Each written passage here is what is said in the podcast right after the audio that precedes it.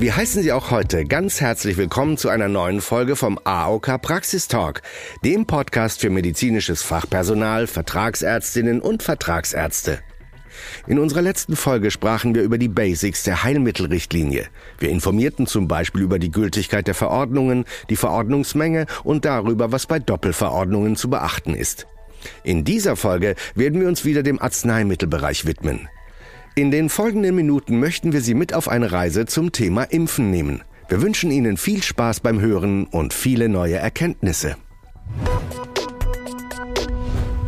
Für unsere heutige Talkrunde haben wir zwei Expertinnen der AOK Niedersachsen eingeladen, Frau Nega Nassimi und Frau Christina Tatenhorst. Frau Tatenhorst kennen wir schon aus der ersten Folge. Vielleicht stellen Sie sich für unser neues Publikum doch noch einmal kurz vor. Okay, ja, vielen Dank, dass ich heute wieder dabei sein darf. Ich bin 49 Jahre alt, wohne in Osnabrück und bin selber Mutter von zwei Kindern. Als Apothekerin bekomme ich häufig auch von Freunden oder im privaten Bereich Anfragen zum Thema Impfen. Die Fragen sind dann so eher wie, soll ich mein Kind überhaupt impfen? Wann soll ich mein Kind impfen? Und wogegen soll ich mein Kind impfen? Beruflich bekommen wir aus Praxen und Apotheken Anfragen eher zur Verordnungsfähigkeit. Was ist Kassenleistung? Welche Impfung gehört in Sprechstundenbedarf oder muss ich das auf ein Privatrezept stellen? Ähm, daher haben wir uns überlegt heute, dass wir den Podcast über das Thema Impfen äh, anbieten, da wir jetzt ja uns im Sommer befinden und auch viele Urlaubsreisende Fragen zu diesem Thema haben. Neu dabei ist heute Frau Nassimi als Impfexpertin. Erzählen Sie uns doch bitte auch kurz etwas über sich. Also erstmal ein herzliches Hallo auch von mir an alle Zuhörer. Mein Name ist Niga Nassimi. Ich bin 40 Jahre alt, verheiratet und habe auch drei Kinder. Ähm, bin wie Frau Tatenhaus somit also auch privat und persönlich immer mal wieder mit dem Thema Impfen konfrontiert.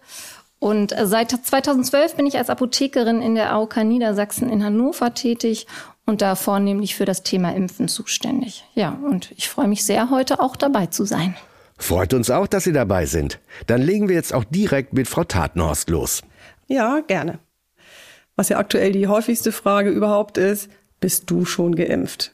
Aber ich würde sagen, wir starten heute einfach mal bei den Basics und gucken uns an, woher weiß der Arzt eigentlich, wann und womit er seine Patienten impfen sollte.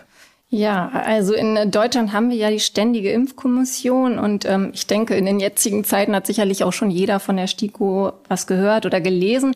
Das ist ein ähm, unabhängiges Expertengremium, welches umfangreiche Recherchen durchführt.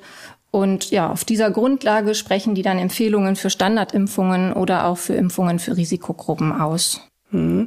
Hier ist aber auch Vorsicht geboten. Also wenn das bis dato nur die STIKO empfohlen hat, ist es noch keine Kassenleistung. Hier sollte der Arzt das denn nicht auf Kassenrezept oder über den Sprechstundenbedarf verordnen. Das ist doch richtig, Negar, oder? Ja, das stimmt, denn ähm, wir haben ja noch das äh, Sozialgesetzbuch. Darin steht, dass der gemeinsame Bundesausschuss, auch GBA genannt, ähm, in einer Schutzimpfungsrichtlinie festlegen muss, welche Impfungen zu den Leistungen der gesetzlichen Krankenkasse gehören sollen und äh, dafür hat der GBR zwei Monate Zeit nach STIKO-Empfehlung.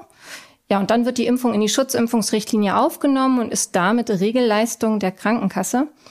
Ja, und dann äh, schließen die Krankenkassen nochmal Impfvereinbarungen mit der Ärztevertretung, um Näheres zur Umsetzung der Impfungen ähm, zu vereinbaren und zu regeln. Zum Beispiel auch die Honorare werden in diesen Impfvereinbarungen festgelegt. Aber da gibt es zum Beispiel auch Ausnahmen. Wir hätten hier ein aktuelles Beispiel dafür.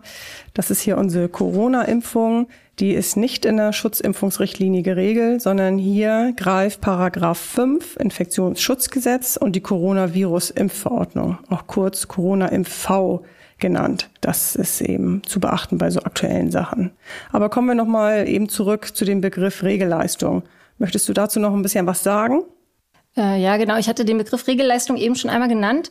Ähm, den sollte ich vielleicht noch mal ganz kurz erklären. Regelleistungen sind alle medizinischen Leistungen, deren Kosten die gesetzlichen Krankenkassen übernehmen müssen. Ähm, und äh, darüber hinaus ähm, kann aber jede Krankenkasse zusätzliche Leistungen anbieten. Also jede Krankenkasse kann in ihrer eigenen Satzung zum Beispiel weitere Schutzimpfungen individuell vorsehen. Ja, und das bezeichnet man dann als Satzungsleistung. Hm, in den Schulungen wird häufig noch nachgefragt, ähm, wie das denn ist. Wenn ich jetzt tatsächlich in die Schutzimpfungsrichtlinie reingucke, Anlage 1, ist es eben zu wichtig zu wissen, dass nicht alle dort aufgeführten Impfungen auch tatsächlich eine Regelleistung sind. Äh, ja, das stimmt. Äh, in der Anlage werden auch Reiseimpfungen aufgeführt. Hier wird aber vorab in der Richtlinie klargestellt, dass eine Impfung keine Kassenleistung ist, wenn sie durch einen privaten Auslandsaufenthalt indiziert ist. Und ähm, in der Anlage 1 der Richtlinie werden auch Hinweise gegeben, die der Arzt bei der Impfung berücksichtigen muss.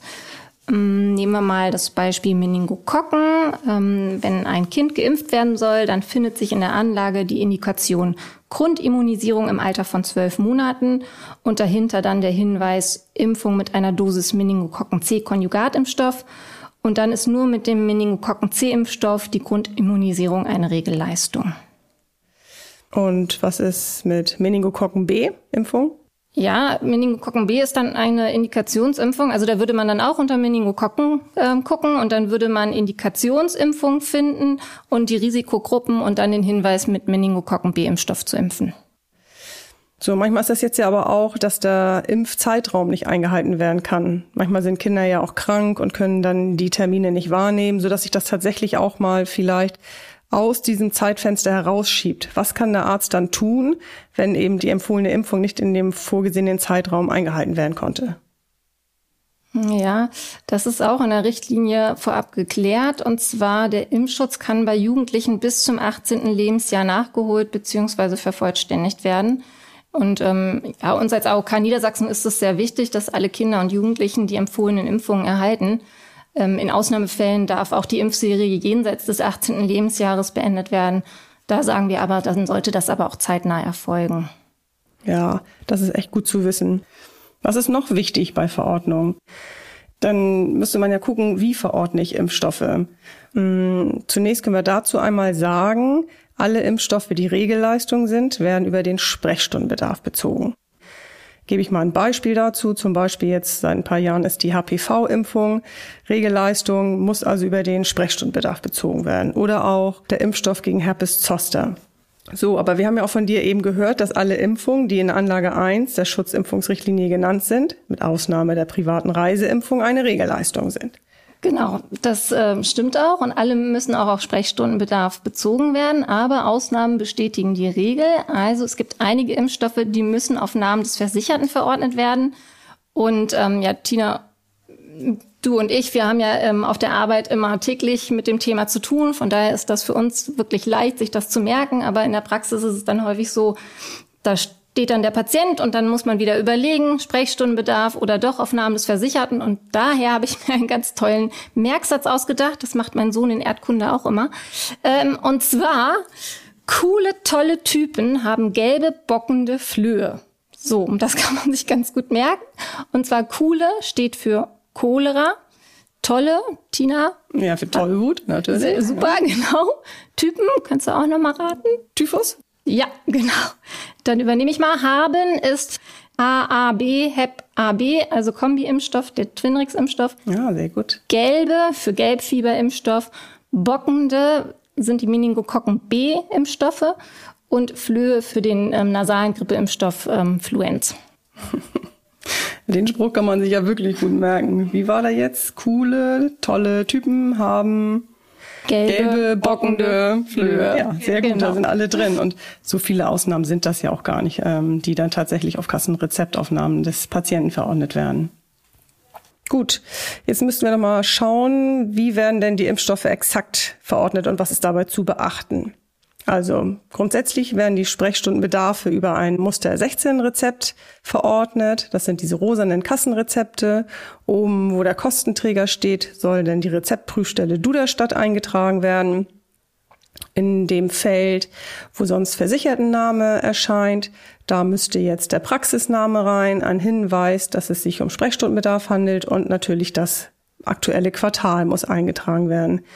Impfstoffe dürfen Sie auch mehrmals im Quartal ordern. Was müssen wir noch beachten?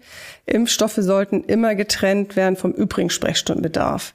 Das liegt auch daran, dass Sie ja diese Markierungsfelder haben. Da müssen Sie einmal die neun für Sprechstundenbedarf ankreuzen und die acht für Impfstoffe. Das schließt natürlich aus, dass da dann eben auch andere Sachen mit draufstehen.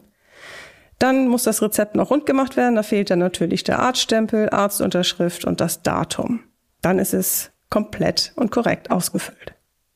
Dann übernehme ich nochmal. Ähm, ich glaube, jetzt haben wir ganz viel zu den Regelleistungen schon erzählt. Ähm, und Tina hat den Bezug nochmal ähm, verdeutlicht. Vielleicht gehen wir jetzt mal auf die Satzungsleistungen der AOK Niedersachsen ein. Da fangen wir auch mal mit dem Bezug an, denn hier ist ganz wichtig, Satzungsleistungen müssen immer auf Privatrezept verordnet werden. Ähm, und da ist dann auch nochmal zu beachten, dass ähm, die Praxis eine genaue Rechnungsausstellung ähm, dem Patienten mitgibt über die erbrachte Leistung. Denn das Privatrezept und die Rechnung kann unser Versicherter dann bei uns einreichen und erhält je nach Leistung die Kosten in voller Höhe oder zu 80 Prozent zurück. Und äh, wir haben hier ein ganz tolles Leistungsangebot für unsere Versicherten. Ja, gerade jetzt zur Sommerzeit ist das, glaube ich, für unsere Versicherten auch wirklich interessant, da wir ja auch möchten, dass sie gut geschützt und gesund in den Urlaub und auch wieder aus dem Urlaub kommen. Insofern ist das ja auch interessant, dass wir diese Reiseimpfkosten eben in Höhe von 80 Prozent dann erstatten. Aber wie du auch eben gesagt hast, es gibt auch 100 Prozent Kostenübernahmen, zum Beispiel bei der HPV-Impfung, wenn sie jetzt nach dem 18. Lebensjahr mh, mm, durchgeführt wird, weil es eben vorher in diesem Zeitraum nicht passte vor 18. Lebensjahr. Dann sollte sie ja eigentlich abgeschlossen sein. Dann kann der Arzt das trotzdem durchführen. Und dann kann der Arzt eben mit der, mit den Rechnungen und dem Privatrezept zu uns kommen.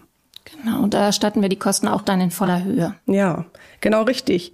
Und noch ein kleines Beispiel. Wir hatten vorhin zu Beginn erwähnt, dass er eben auch schon ähm, bereits von der STIKO empfohlene Impfungen, die eigentlich noch nicht Kastenleistungen sind, werden hier bei uns über die Satzungsleistung abgegolten. Also hier kann dann der Arzt das auf Privatrezept und mit Rechnung an den Versicherten weitergeben und der bekommt es dann in voller Höhe von uns erstattet.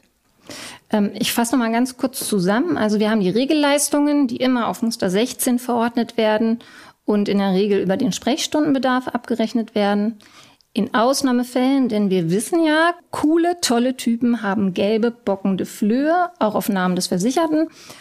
Und ähm, ja, bitte immer dran denken, Regelleistung bedeutet, dass das Impfhonorar auch immer über die elektronische Gesundheitskarte abgerechnet werden muss. Genau, denn privat abgerechnet wird nur bei den Satzungsleistungen. Und die Verordnung erfolgt dann, wie schon erwähnt, eben auf dem Privatrezept. So, ich glaube, die grundsätzlichen Sachen zur Verordnungsfähigkeit haben wir geklärt. Ich habe noch mal so ein paar Beispiele jetzt aus dem alltäglichen Anfragen mitgebracht. Häufig bei mir gehen Fragen zur Hepatitis-Impfung ein. Nega, hast du da auch irgendwie ein aktuelles Beispiel? Ja, genau. Ich hatte letzte Woche gerade eine Anfrage dazu. Und zwar wollte die Praxis wissen, ob ein Medizinstudent mit Twinrix gegen Hepatitis A und B geimpft werden kann und ähm, das ist klar zu bejahen. Das ist eine beruflich indizierte Impfung. Ähm, in diesem Fall kann der Patient wählen, ob der Arbeitgeber oder seine Krankenkasse die Kosten übernehmen soll. Ähm, in diesem Fall gibt es keinen Arbeitgeber, also steht die Krankenkasse in der Leistungspflicht. Und ähm, ja, der Arzt muss den Kombi-Impfstoff auf Muster 16 verordnen, da es sich um eine Regelleistung handelt. Aber die Verordnung muss in diesem Fall auf Namen des Versicherten ausgestellt werden. Denn wir erinnern uns an deinen Spruch, coole, tolle Typen haben für Hepatitis A und B gelbe bockende Flöhe. Also Verordnung muss der 16 auf Namen des Versicherten. Nega, wie wäre das denn jetzt, wenn der Medizinstudent schon mit Hepatitis B geimpft worden wäre? Ja, dann wäre er ja nur indiziert gewesen für Hepatitis A. Ähm, das ist auch eine Regelleistung, auch beruflich indiziert, äh, nur dass die Hepatitis A-Impfung dann auf SSB verordnet werden muss. Ja, danke für deine Ausführungen, Nega. Häufig kommen auch noch Fragen zur FSME-Impfung. Die Zecken scheinen dies Jahr wieder sehr aktiv zu sein.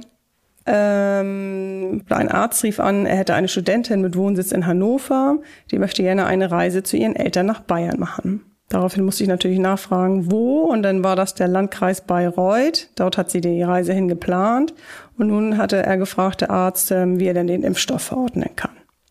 Da es sich beim Landkreis Bayreuth um ein Risikogebiet innerhalb von Deutschland handelt, ist diese Impfung indiziert. Der Impfstoff muss also auf Muster 16 auf Sprechstundenbedarf verordnet werden. Hm. Und wie wäre es jetzt gewesen, wenn sie nach ähm, also in, ins Ausland gefahren wäre? Genau, das ist ja außerhalb von Deutschland. Dann wäre die Kostenerstattung über unsere Satzungsleistung möglich gewesen. Sprich, würde ein Privatrezept bekommen, holt sich die Impfung, bekommt die und kann das bei uns einreichen mit der Arztrechnung. Ja, Sie sehen, es gibt viel zu wissen über Impfung und viel zu erfahren. Wir hier im Podcast können ja quasi nur 10, 15 Minuten das Thema anreißen, aber in unserer Schulung haben wir tatsächlich über rechtliche Grundlagen, Verordnungshinweise. Dort wird auch einiges zu Grippe, Impfung und aktuelle Beispiele genannt. Ähm, da haben wir ungefähr so ein, anderthalb Stunden eine Präsentation vorbereitet. Und wer daran Interesse hat, darf sich gerne über das KVN-Portal dort anmelden und es finden auch noch einige Termine in diesem Jahr statt. Ja, das war's soweit erstmal zum Thema Impfen im Podcast. Mir hat sehr viel Spaß gemacht und ich bedanke mich fürs Zuhören. Dann sage ich auch danke fürs Zuhören und wir würden uns freuen, Sie bald wiederzusehen oder wieder zu hören und tschüss, bis zum nächsten Mal. Spannend. Das waren ja wieder eine ganze Menge an Informationen. Wir hoffen, Sie hatten eine informative und unterhaltsame Zeit. Wenn ja, dann empfehlen Sie uns doch Ihren Kolleginnen und Kollegen weiter. Und vergessen Sie nicht, unseren Podcast zu abonnieren. Denn dann verpassen Sie auch nicht unsere nächste Heilmittel-Podcast-Folge. Darin erläutern wir Ihnen ausführlich alle Vorgaben und Regeln zum langfristigen Heilmittelbedarf und zu den besonderen Verordnungsbedarfen. Das Themengebiet ist recht komplex.